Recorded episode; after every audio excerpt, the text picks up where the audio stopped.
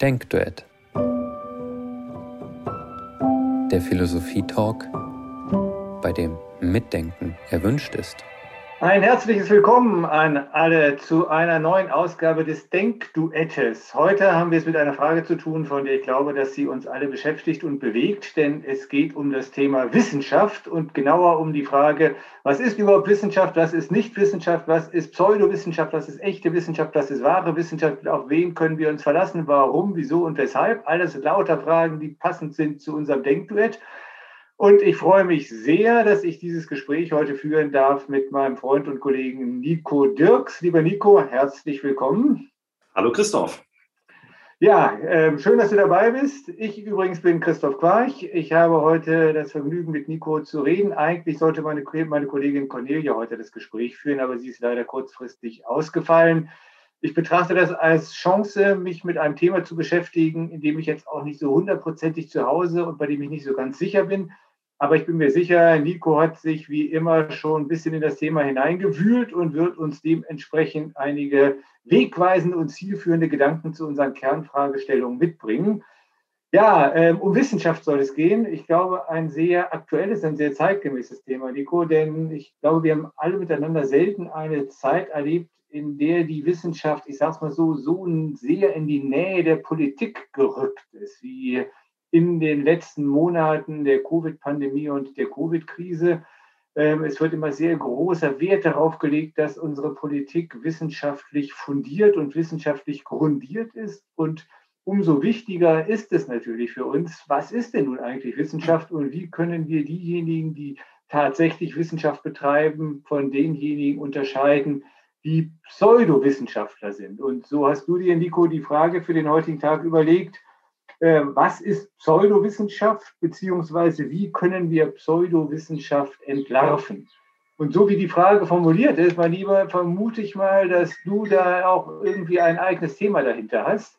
Jedenfalls würde ich mich gerne zunächst einmal mit dir darüber ins Vernehmen setzen, was dich eigentlich dazu bewogen hat, heute ähm, mit dieser Fragestellung aufzuwarten und dir dieses Thema auf die Agenda zu schreiben. Nico, warum, äh, was treibt dich um? Warum äh, diese Frage, wie können wir Pseudowissenschaft machen?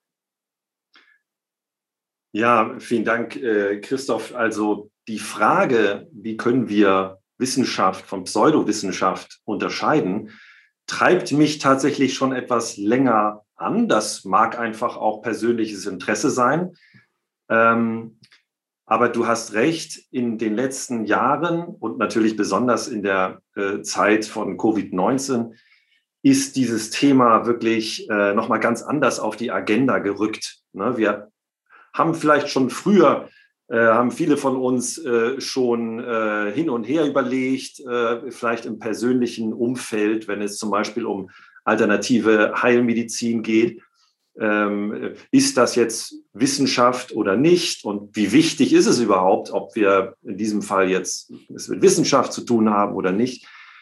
Und ähm, also insofern war ich sowieso empfänglich für dieses Thema, aber dann ist mir im letzten Frühjahr, Frühsommer, ähm, ist es mir nochmal besonders eindrücklich klar geworden. Und zwar äh, war ich dort ähm, äh, wie auch zu jedem Tag in meinem Büro in einem äh, im Enovum, das ist so ein kleines äh, Innovationszentrum hier in Lüneburg.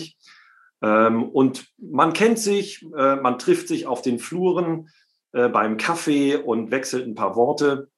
Und einer der dortigen ja, Büromieter, ähm, den ich auch schon eigentlich als freundlichen Menschen kannte, der begrüßte mich eines Morgens mit den Worten, gehörst du auch zu den Corona-Gläubigen?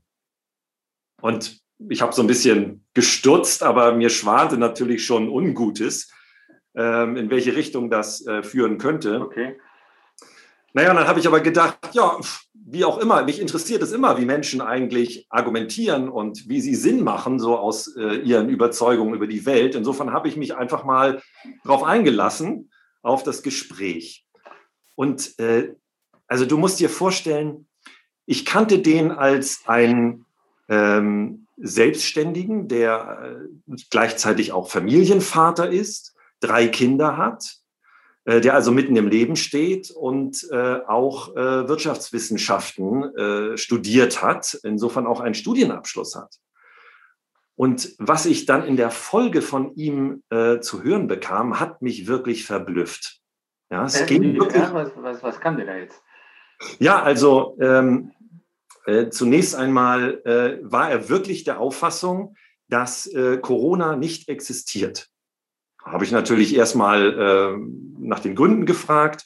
Und er hat dann äh, so im Brustton der Überzeugung und auch sichtlich so innerlich erregt, so als müsste er mich wachrütteln, hat er gesagt, ja, es, es sei überhaupt noch nie ein Erreger ein Virus im Labor identifiziert worden. Das hat mich wirklich stutzig gemacht, denn das ist ja nicht nur äh, sozusagen so eine, sagen wir mal so, das hat ja schon Kaliber. Also da wird ja plötzlich an einer Tiefe eine, eine riesige äh, These über die Wissenschaft und die Wissenschaftsgeschichte wirklich so rausgehauen. Und ähm, ja, ich, ich habe dann gesagt, ja, Moment, aber das ist ja der Grund, also das ist ja wie Impfstoffe beispielsweise überhaupt äh, hergestellt werden und, und ne, dafür muss man den Erreger isolieren und dann gibt es verschiedene Verfahren, wie man dann äh, zu einem Impfstoff äh, bekommt, heutzutage eben auch auf äh, ne, genetischer Grundlage.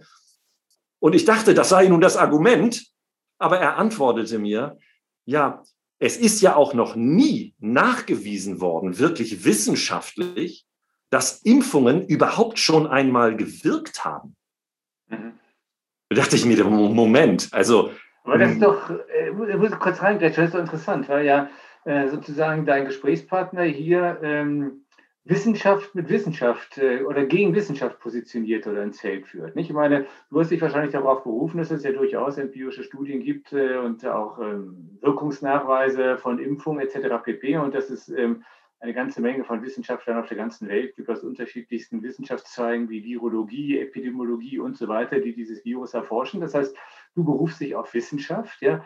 Aber ähm, der lässt sich ja eigentlich auf den Diskurs ein, sagt aber, ähm, das, was du als wissenschaftliche Erklärung ins Feld führst, sind überhaupt keine wissenschaftlichen Erklärungen, weil ich habe irgendwie eine andere Wissenschaft oder eine bessere, bessere Wissenschaft oder eine wissenschaftlichere Wissenschaft oder, oder wie auch immer. Und ich glaube, das ist ja genau das, was im Augenblick zu so vielen Irritationen führt, nicht? Dass ja auch Menschen, die jetzt, sagen wir mal, mit der gegenwärtigen Covid-Politik der Bundesregierung unzufrieden sind oder sich gegen Impfkampagnen oder so etwas wehren und, und sträuben, ähm, sich auch immer auf Wissenschaftler berufen, die dann halt aber vielleicht nicht die Wissenschaftler sind, die wir aus dem Fernsehen kennen, die dann aber eben eigentlich ähm, randständige oder möglicherweise unterdrückte oder gar mundtot gemachte Wissenschaftler sind. Aber Wissenschaftlichkeit äh, werden ja in dieser merkwürdigen Debatte, die wir da gegenwärtig schon seit Monaten erleben, eigentlich von beiden Seiten ins Feld geführt, was eben unsere Frage nur noch mal umso dringlicher macht. Was in Gottes Namen sind denn jetzt eigentlich die Kriterien, nach denen wir als, sagen wir mal, von diesen Wissenschaftszweigen jedenfalls vergleichsweise Unbeleckten irgendwie verlässlich entscheiden können, ja, wem wir jetzt eigentlich noch vertrauen können. Wer ist denn nun eigentlich der richtige Wissenschaftler? Wer ist der Pseudowissenschaftler? Wo sind die Demarkationslinien? Es ist ja echt ein schwieriges Thema. Ja, das ist in der Tat ein schwieriges Thema. Und ähm, auch die großen Denker, die Wissenschaftsphilosophen sind sich dort ja auch keineswegs einig. Also man wünscht es sich, dass man jetzt eine einfache Antwort hat, und dann eindeutig die Demarkationslinie zwischen Pseudowissenschaft und echter Wissenschaft ziehen kann und dann gewappnet ist, um alles, was einem dort begegnet, sofort einordnen zu können. Ganz so einfach ist es leider nicht. Aber das heißt auf der anderen Seite auch nicht, dass wir völlig orientierungslos äh, eigentlich nur dahin schwimmen und irgendwie ähm, ja nach, nach Intuition einfach nur entscheiden können und dann auf das Glück angewiesen sind. Sondern es gibt schon so einige Dinge, die äh, man sich ins Gedächtnis rufen kann, um zumindest äh, ja die, die gröbsten Fehler, die äh, Pseudowissenschaftlern äh, in ihrer Rhetorik unterlaufen, schon mal zu äh, identifizieren. Okay, damit ist ja schon mal ein bisschen Land gewonnen. Ja, dann lass uns doch einfach mal versuchen, ob wir so ein paar von solchen ja, sagen wir mal, von solchen Kriterien, von solchen Wegmarken zusammentragen können, die uns den Weg zur richtigen, zur wahren, zur authentischen, echten Wissenschaft weisen. Ähm, ja, und eigentlich ist es ja auch das, was von uns Philosophen erwartet wird. Ich hatte irgendwie heute nochmal den Theatetos von Platon in der Hand, irgendwie 150 Seiten über die Frage, was ist Wissenschaft? Und am Ende wissen, können die beiden Herren immer noch nicht sagen, was es ist. Also wir sind wirklich nicht so ganz auf der leichten Spur. Aber du sagst, es gibt so ein paar Aspekte, die wir schon mal zusammentragen können. Und ähm, da bin ich jetzt mal gespannt, was du uns aus dem Köcher holen kannst. Ja, also eine, äh, eine Sache, äh, die zeigt sich relativ schnell in der Art, wie gesprochen und kritisiert wird. Ähm, und zwar, das ist mir auch aufgefallen bei diesem Mitmieter.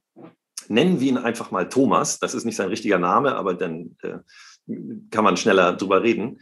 Also Thomas äh, hat einen Globalskeptizismus gegenüber der Wissenschaft vertreten.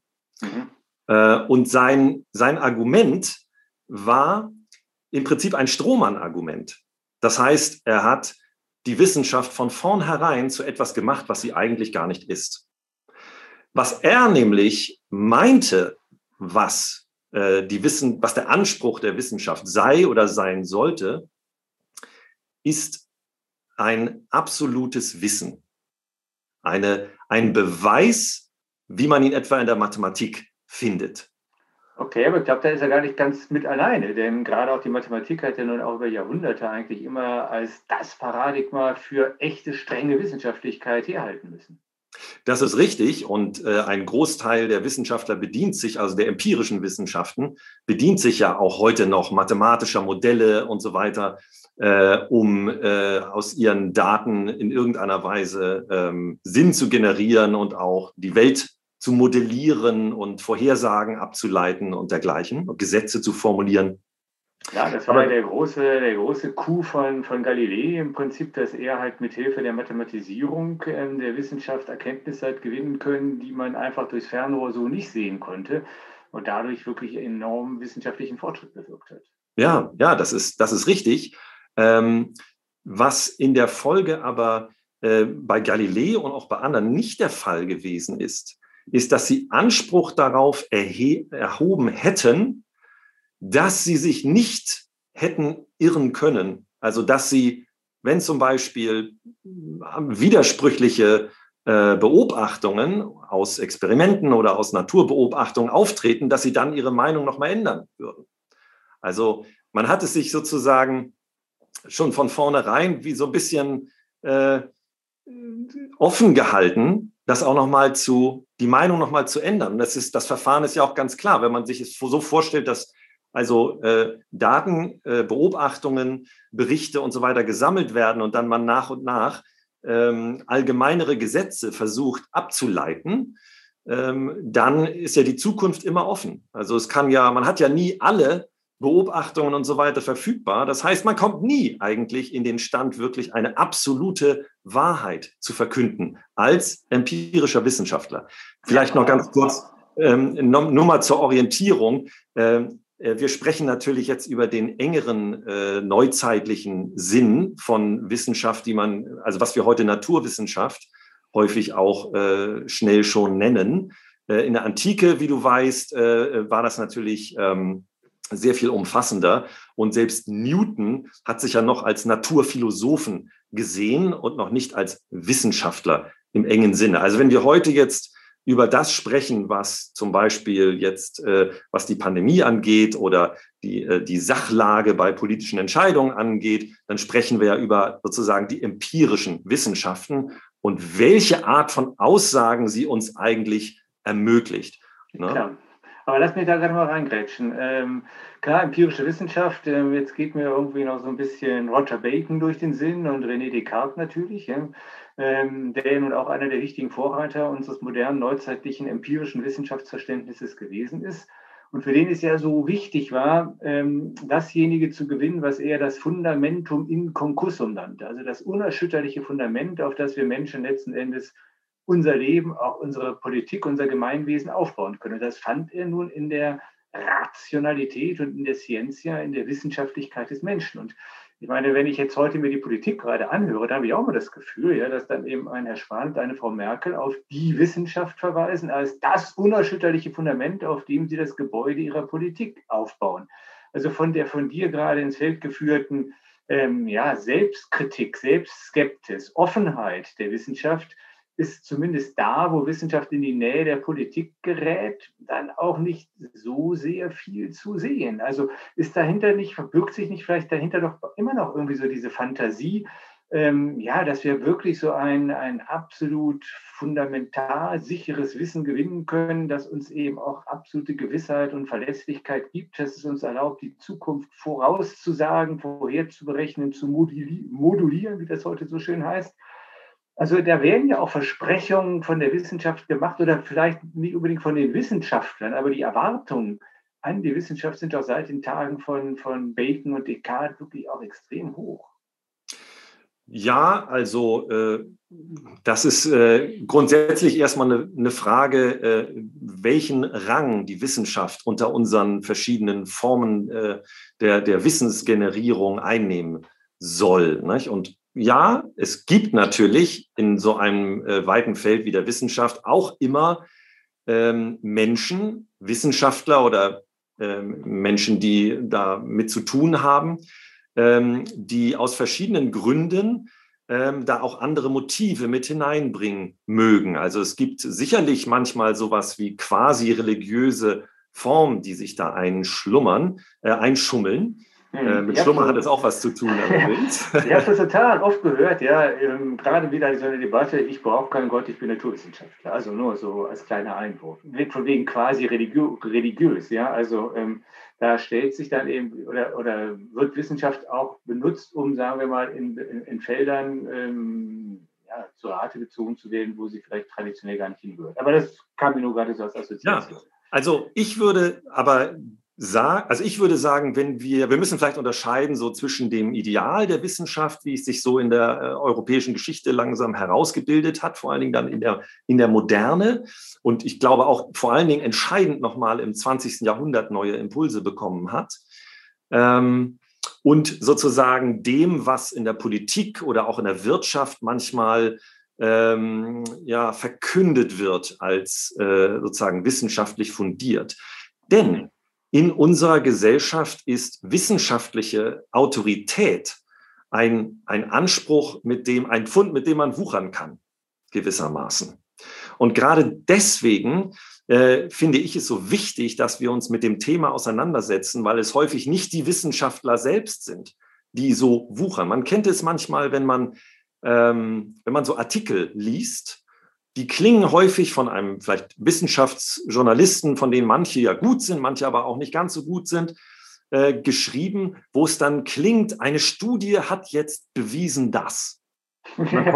genau. Ich muss so. an Marco Kling denken, der immer sagt, schwedische Wissenschaftler haben nachgewiesen. Damit ja, so ungefähr. Ja, und wenn man, aber wenn man es sich dann anguckt und die Mühe macht, in die Quellen hineinzuschauen, dann merkt man, in der Studie äh, kommt diese Rhetorik meistens nicht vor, sondern hier haben wiss meistens Wissenschaftler Ergebnisse einer Studie vorgelegt, haben gesagt, die Studie hat einen bestimmten Aus Aufbau und mit diesem Aufbau haben wir jetzt das und das herausbekommen. Und das spielt meistens eine Rolle für einen Diskurs, in dem noch viele andere Studien vorkommen, wo es darauf ankommt, dass man ein Gebiet quasi mit sehr vielen unterschiedlichen Studien erforscht, mit sehr viel kleinen Veränderungen, wo die Wissenschaftsgemeinschaft dann versucht, gegenseitig die Fehler zu finden, damit am Ende dann das übrig bleiben kann, was man zumindest, bis es widerlegt wird, erstmal akzeptieren kann. Okay, jetzt, jetzt, jetzt, jetzt hast du ein paar ganz, ganz spannende Punkte angesprochen. Die müssen wir vielleicht noch ein bisschen auseinanderklamüsern, damit wir es für alle auf die Reihe bekommen. Also, jetzt jetzt von, von verschiedenen von Studien gesprochen. Ja? Ähm, Studien, ähm, die auch einer bestimmten Methodik genügen müssen. Das ist ja das, was wir alle auch an der Hochschule lernen. Ja? Du musst ordentliche Zitate, musst deine Zitate ordentlich ausweisen, sonst hast du Plagi kriegst einen Plagiatsvorwurf, wenn du später mal Minister bist, musst du zurücktreten. Wollen wir ja nicht. Ja? Also da muss man, muss man sauber und korrekt arbeiten. Ähm, Äh, dann erwähnst du weiterhin, ähm, dieses saubere und korrekte Arbeiten ist auch deswegen so wichtig, damit eben andere Wissenschaftler deine Argumentationsgänge, deine Quellen und so weiter rekonstruieren und nachprüfen können. Erkenne ich selber auch, wenn ich ein Buch lese und finde darin irgendwie ein tolles Zitat, möchte ich gerne wissen, wo hat der Autor das her, um es vielleicht für mich selber auch verwenden zu können ähm, oder auch nachzugucken, aber stimmt das wirklich oder hat er jetzt hier irgendwie unsauber zitiert? Ne? Das sind ja Dinge, die sind irgendwie für die wissenschaftliche Arbeit auch ganz wichtig und sind auch für die Seriosität der Wissenschaft wichtig und genügen dann den Kriterien der Wissenschaftlichkeit. Ich meine, genau du und ich, wir müssen ja auch Klausuren oder, oder Hausarbeiten an der Universität äh, korrigieren. Und wenn diese formalen Wissenschaftskriterien nicht erfüllt werden, ähm, ja, fällt der oder die Studierende schlimmstenfalls durch. Ne? Und dann hast du noch gesagt, das finde ich auch nochmal ganz wichtig, weil Darauf sollten wir vielleicht nochmal einen Augenblick verwenden, weil es, das ist ein Punkt, der, den haben wir bisher noch nicht so gehabt. Da gibt es auch eine Scientific Community, die ähm, quasi, ja, die, die, die, die, sind mehr als Wissenschaftsbetrieb, sondern sie sind ein essentieller Bestandteil von Wissenschaft, dass sie keine One-Man-Show ist, wo halt irgendein ein, ein Guru äh, die Weisheit in, mit Löffeln gefressen hat und den Stein, und den Stein meißelt, sondern Wissenschaft ist irgendwie auch eine kollektive Angelegenheit, die vom Diskurs lebt und nicht ähm, darin sich artikuliert, dass Meinung gegen Meinung ähm, argumentativ, rhetorisch durchgesetzt werden. Richtig. Die äh, moderne Wissenschaft hängt ganz wesentlich mit der Gründung auch der Wissenschaftsgesellschaften zusammen. Ne? Deutschland Leopoldina und Akademie der Wissenschaften. Ähm, das ist wahnsinnig wichtig für die äh, innere Auseinandersetzung äh, der Wissenschaftsgemeinschaft. In der Antike sind es natürlich äh, die ähm, teilweise die Agora oder die, äh, die verschiedenen Schulen gewesen. Also das ist wahnsinnig wichtig, um voranzukommen. Und äh, was äh, dort lebendig wird, ist eine Kultur der gegenseitigen Kritik. Deswegen bin ich, zögere ich manchmal ein bisschen, ähm, wenn es zum Beispiel heißt, Wissenschaft sei dogmatisch. Ja?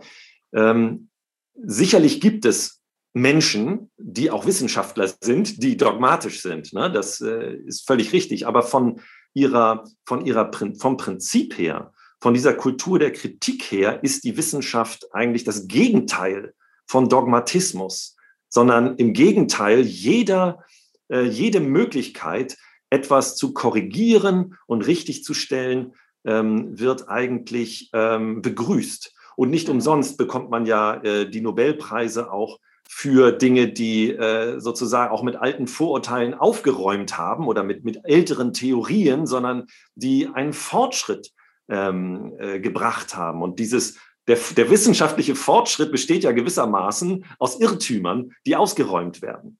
Ne? Also Deswegen, natürlich kann die Wissenschaft auch nie alles erklären, weil das ganze Streben der Wissenschaftler ja nicht dahin geht, das, was schon verbürgt ist, ein weiteres Mal äh, zu testen, obwohl das häufig auch passiert, sondern sich genau mit dem auseinanderzusetzen, was man noch nicht weiß, Phänomene, die man noch nicht erklärt hat.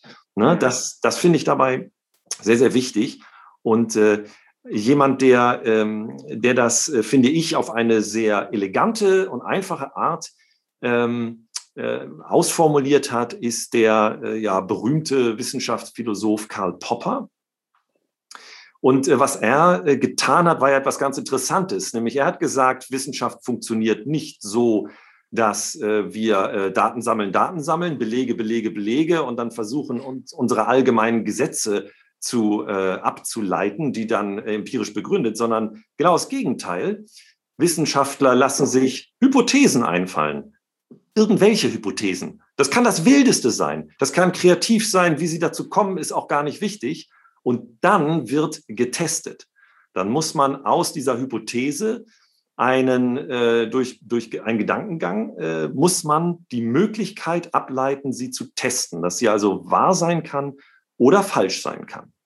Und ähm, wenn man, äh, wenn das Experiment so läuft, dass die Hypothese bestätigt ist, äh, dann ist sie erstmal bestätigt. Man kann aber niemals behaupten, man hätte jetzt die absolute Wahrheit gefunden. Man hat sie eben einfach bestätigt. Und da sagt Popper auch ganz bewusst nicht bewiesen, ja, sondern bestätigt.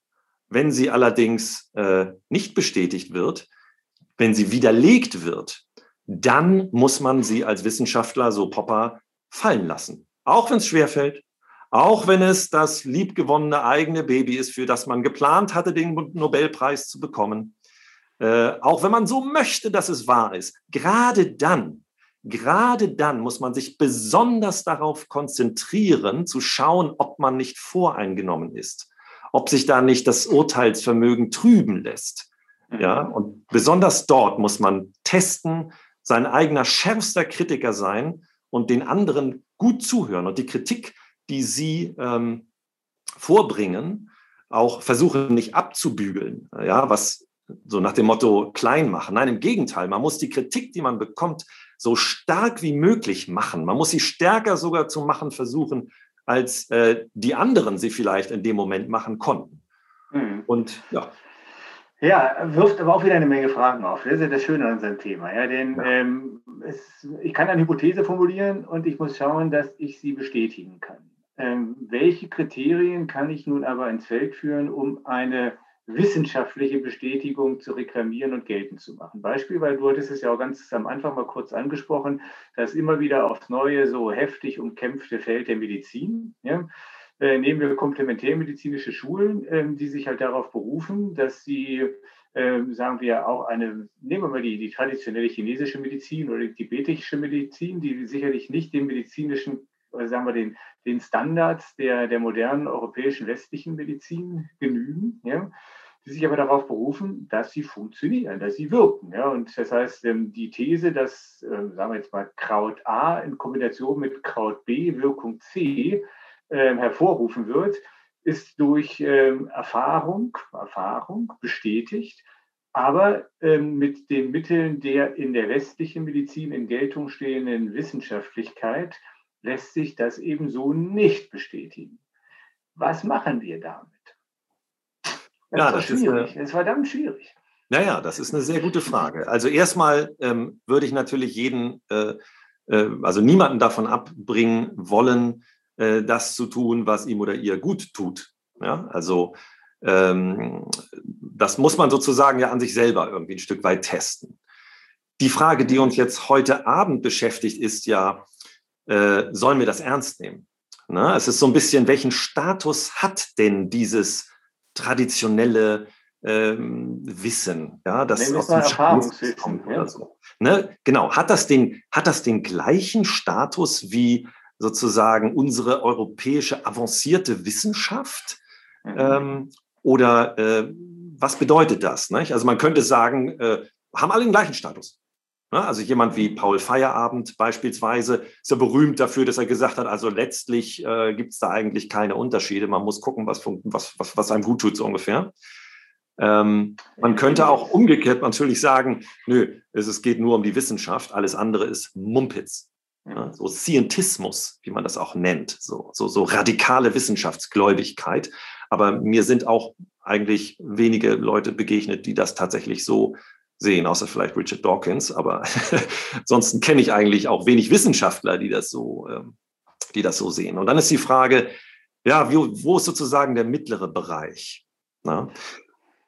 Und da müssen wir halt die, ich greife schon mal kurz rein, die Frage wird ja. natürlich in dem Augenblick relevant, wo die Wissenschaft quasi oder wo, wo, Wissen aus dem Feld des wissenschaftlichen Diskurses heraustritt und zum Beispiel relevant wird für Ökonomie oder für Politik. Ne? Wir ja. können natürlich leichthin sagen, ähm, wir als, ähm, als Menschen, als potenzielle Patienten müssen einfach sehen, welche Medikation tut mir gut, die nun äh, nach Maßgabe der pharmazeutischen Wissenschaft äh, bestätigte oder die nur, nur durch Erfahrungswissenschaft tibetischer Naturheiler bestätigte. Und ähm, dann sehe ich einfach, womit ich klarkomme und ist mir doch jetzt egal, ob das Wissen, auf, ob das auf wissenschaftlichem Wissen oder auf, auf, auf puren Erfahrungswissen basiert. Ne? Schon bei Platon gibt es den Diskurs zwischen dem wissenschaftlichen Mediziner und dem Erfahrungsmediziner. Und ähm, auch da ist es, äh, können Sie sich nicht einigen, wer nun eigentlich ja, die solidere Wissenschaft ist. Ja? Aber es wird natürlich in dem Augenblick relevant, wo nun eine pharmazeutische Industrie oder dergleichen kommt und sagt, die einen Medikamente ähm, sind verschreibungspflichtig, die anderen nicht, oder die einen werden bevorzugt gehandelt, die anderen nicht, oder wo die Politik kommt und sagt, wir Beruf, wir vertrauen ausschließlich auf eine ganz bestimmte Form von Wissen, nämlich auf dem wissenschaftlich verifizierten Wissen. Also ähm, an dem Punkt steht natürlich wieder die Frage im Raum, was rechtfertigt ähm, das wissenschaftliche Wissen oder das sich, das sich wissenschaftlich generierende oder auch gerierende Wissen ähm, eben an dem Punkt mehr, wie soll man das sagen, mehr Vertrauen zu genießen als das Erfahrungswissen. Ja, das hängt, glaube ich, äh, also da müssen wir dann in die, ähm, in die Differenzierung hineingehen, ähm, was und was wir unter welchen Umständen plausibel finden. Also bei, bei Erfahrungswissenschaften, äh, äh, Erfahrungswissenschaften gab es ja in Europa auch lange ja. Zeit. Ne? Natürlich, also ähm, ist ja im Prinzip erst mit dem von dir erwähnten Francis Bacon ähm, ist es ja erst eigentlich äh, üblich geworden, nicht nur zu beobachten, sondern auch Experimente durchzuführen. Aber vorher wurde natürlich beobachtet. Das finde ich immer, äh, also mir dreht, mir kräuseln sich immer die, die Fingernägel und so, wenn jemand sagt, bei Aristoteles hätte es keine Empirie gegeben oder so etwas. Ne? Also was so weit von der Wahrheit wirklich entfernt ist. Ähm, Selbst der also, gute Thales hat so viel Empirie betrieben, dass er vor lauter Sternschau in den Brunnen gefallen ist. Ja, ja, ja. Also das, äh, das gehört zu den ersten äh, äh, Mythen, die ich äh, abklopfe, wenn Studierende bei mir im Seminar sind, um sicherzugehen, dass da keiner mehr äh, äh, so diesen, diesen Mythos perpetuiert. Nun ist die Frage ähm, mit dem Testen und dem Experimentieren. Ne? Ähm, die Frage ist, was wir, da, was wir da anerkennen als so einen Test. Und äh, vor Gericht machen wir es zum Beispiel anders als in der Naturwissenschaft. Ja, der, im, vor dem Gericht ist es zum Beispiel so, dass wenn wir uns fragen, hat jetzt zum Beispiel ähm, der Verdächtige das Auto äh, geklaut? Und dann haben wir meinetwegen drei Zeugen, die glaubhaft bestätigen können, dass sie gesehen haben, wie der Angeklagte das Auto gestohlen hat. Dann gilt äh, das als erwiesen an und er muss dann die Konsequenzen äh, tragen. Bei der Wirksamkeit eines Medikaments, da funktioniert das so nicht. Mhm. Dass wir einfach fragen würden, wirkt das Medikament? Und wenn dann Leute sagen, bei mir wirkt das, dann akzeptieren wir das als wirksames Medikament. Da funktioniert es nicht. Warum nicht?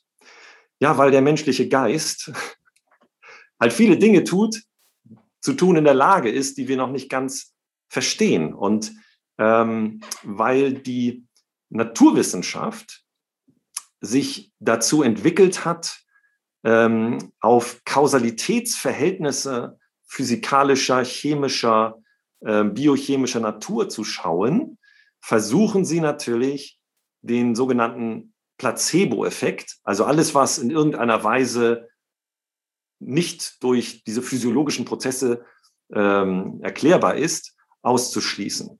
Ne? Deswegen brauchen wir die dann jeweils die Doppelblindstudien, wo äh, dann äh, eben die einen bekommen das, äh, das Medikament, äh, die zweiten bekommen etwas, was genauso aussieht, aber mh, sie wissen nicht, dass es einfach nur ein, ein Placebo ist.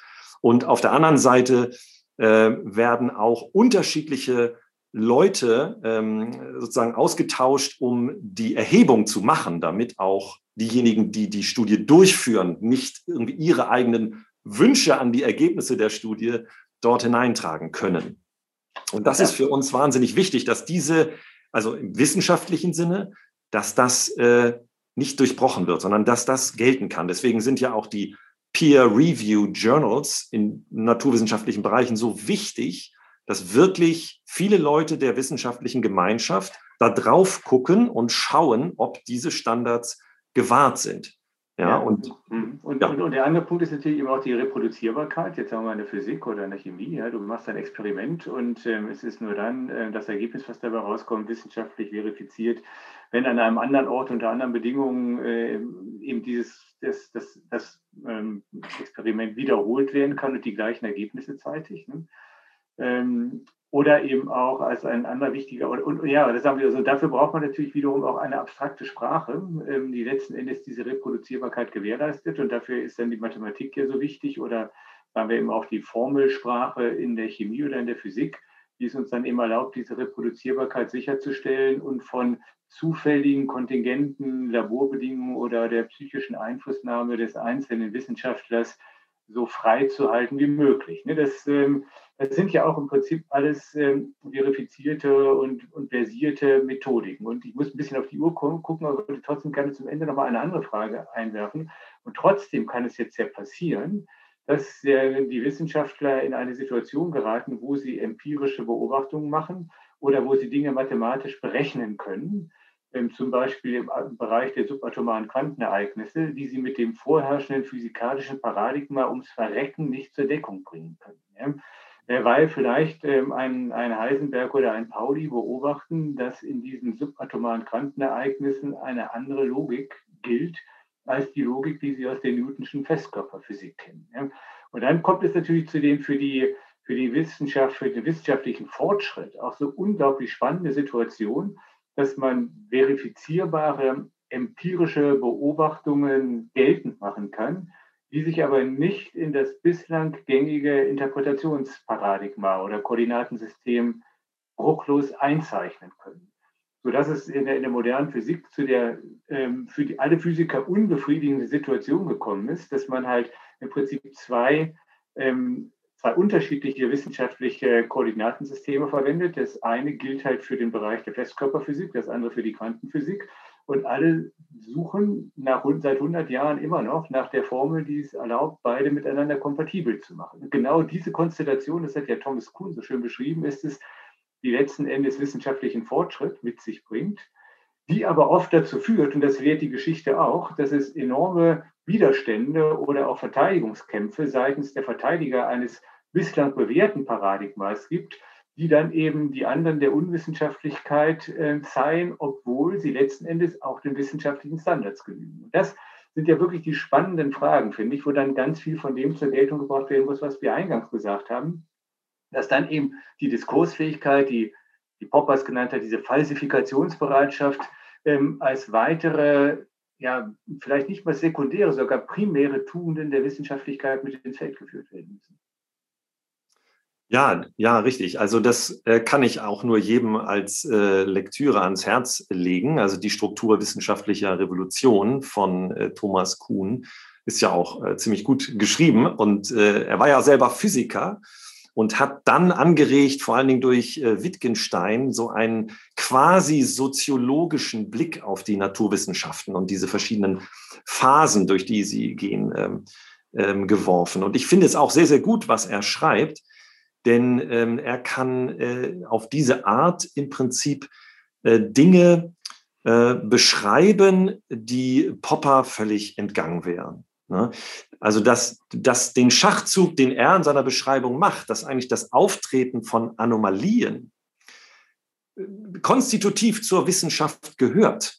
Ja, und dass damit nicht einfach das passiert, was jetzt Popper vom, äh, vom tapferen Wissenschaftler forderte, eine widersprüchliche Daten und dann muss ich meine, meine Hypothese oder meine Theorie fallen lassen, dass das eigentlich auch nicht so vonstatten geht. Ja? ja. Und da liegt er auch, finde ich, Kuhn sehr viel dichter an der Beschreibung der tatsächlichen historischen Wirklichkeit, wie sie uns äh, bekannt ist. Ne? Also beispielsweise ähm, gab es zu der Zeit äh, von Galileo und Kopernikus auch ziemlich gute äh, Experimente, quasi Versuche, die nach dem damaligen Standard doch als Widerlegung der These, der Hypothese gelten können, dass die Erde sich äh, dreht. Ne? Also die haben dieses Turmexperiment gemacht und haben sich gedacht, ja, am, der Turm hat ja eine Höhe, das heißt, der Radius, den der Turm an der Spitze beschreibt, wenn die Erde sich dreht, der ist ja größer als am Fuße des Turms. Das heißt, oben ist die Bahngeschwindigkeit dann ja höher, wenn das stimmt, was du sagst. Wenn wir also oben einen Stein fallen lassen, dann ist er ja schneller, als der Turm unten ist. Und dann müsste er ja weiter entfernt vom Turm runterfallen und nicht ganz senkrecht. Das kennen wir ja, wenn wir auf dem Pferd reiten und einen Stein fallen lassen, dann fliegt er halt mit unserer Geschwindigkeit noch ein Stück mit. Das müsste bei dem Turm ja auch der Fall sein. Sie haben es gemacht, Sie haben keinen Unterschied gemessen. Also widerlegt, die Erde dreht sich nicht. Genau. Deswegen haben aber Galileo äh, und Kopernikus äh, und, und, und Kepler etwa und so weiter wegen, aufgrund solcher Argumente nicht sofort ihre Theorie fallen lassen, also im Popperschen Sinne. Ne? Also wenn Popper recht hätte, könnte man polemisch sagen, dann hätte es die, die, den großen wissenschaftlichen Fortschritt, den er selber so schätzt, eigentlich nie gegeben. Ja, und das, das finde ich, gibt uns aber zu denken. Und dort mal zurück ähm, zum Ende hin auf unsere Eingangsfrage.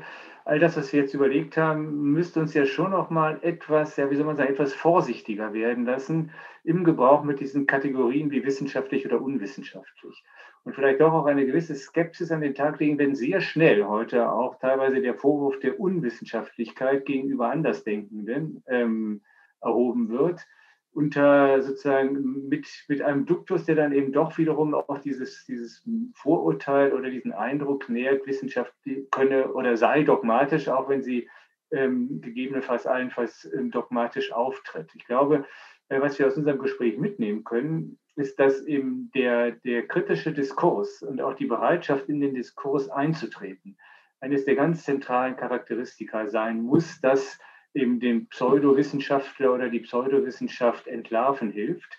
Denn alleine, ähm, sagen wir, formale Kriterien ähm, sind nicht hundertprozentig verlässlich, um sagen zu können, was nun wirklich Wissenschaft ist und was nicht, oder? Wie würdest du sagen? Ja, das, äh, das sehe ich ähnlich. Also ähm, natürlich gibt es gewisse Indizien, also wenn jemand behauptet, äh, das sei absolute Wahrheit, wenn jemand von äh, Beweisen spricht, wo es sich äh, nur um Indizien oder um allenfalls äh, eine Bestätigung einer bestimmten Theorie handelt. Ähm, wenn jemand meint, eine bestimmte empirische Lage würde nur eine einzige Theorie, nämlich seine, zulassen, das sind schon Indikatoren dafür, äh, dass jemand nicht mit offenen Karten spielt, auch wenn er es selbst vielleicht nicht ganz merkt.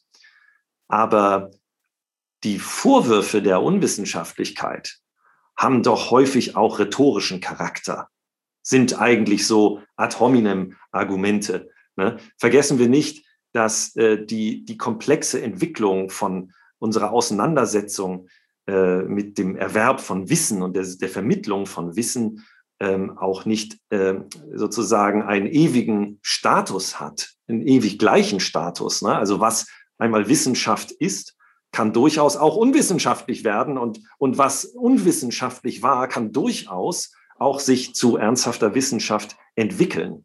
Insofern, es wird uns auch hier in diesem Bereich des Denkens nicht abgenommen, unsere Urteilskraft in der Situation wachzurufen und bestmöglich zu gebrauchen. Und genau deswegen müssen wir immer wieder den Dialog suchen, beziehungsweise das Denkduett. Äh, Nico, ich danke dir für deine Überlegungen, äh, die du mit mir geteilt hast und mit uns geteilt hast. Ich glaube, das war wirklich sehr hilfreich, um uns ein bisschen in dem Dschungel der gegenwärtigen Debatten, auch politischen Diskussionen besser zurechtzufinden und so ein paar Kriterien wenigstens an der Hand zu haben, wie wir dort äh, die Orientierung nicht verlieren. Ganz herzlichen Dank und natürlich auch unser Gespräch bleibt unter dem Vorbehalt, dass alles auch ganz anders sein könnte und wir vielleicht uns auch irgendwo verirrt haben, denn ähm, der Diskurs endet nie.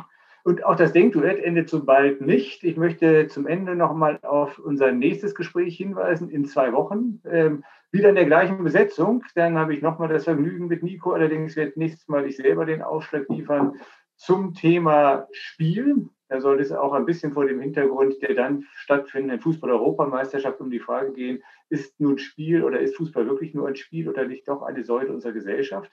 Darüber werden wir dann reden. Wir sind mit vielen Themen unterwegs. Heute aber war die Frage nach der Wissenschaft oder der Frage oder ähm, wie wir Pseudowissenschaft von Wissenschaft unterscheiden können im Fokus unseres Gesprächs. Herzlichen Dank nochmal und ich freue mich, wenn wir uns dann bei Gelegenheit wiederhören. Bis dahin, Servus.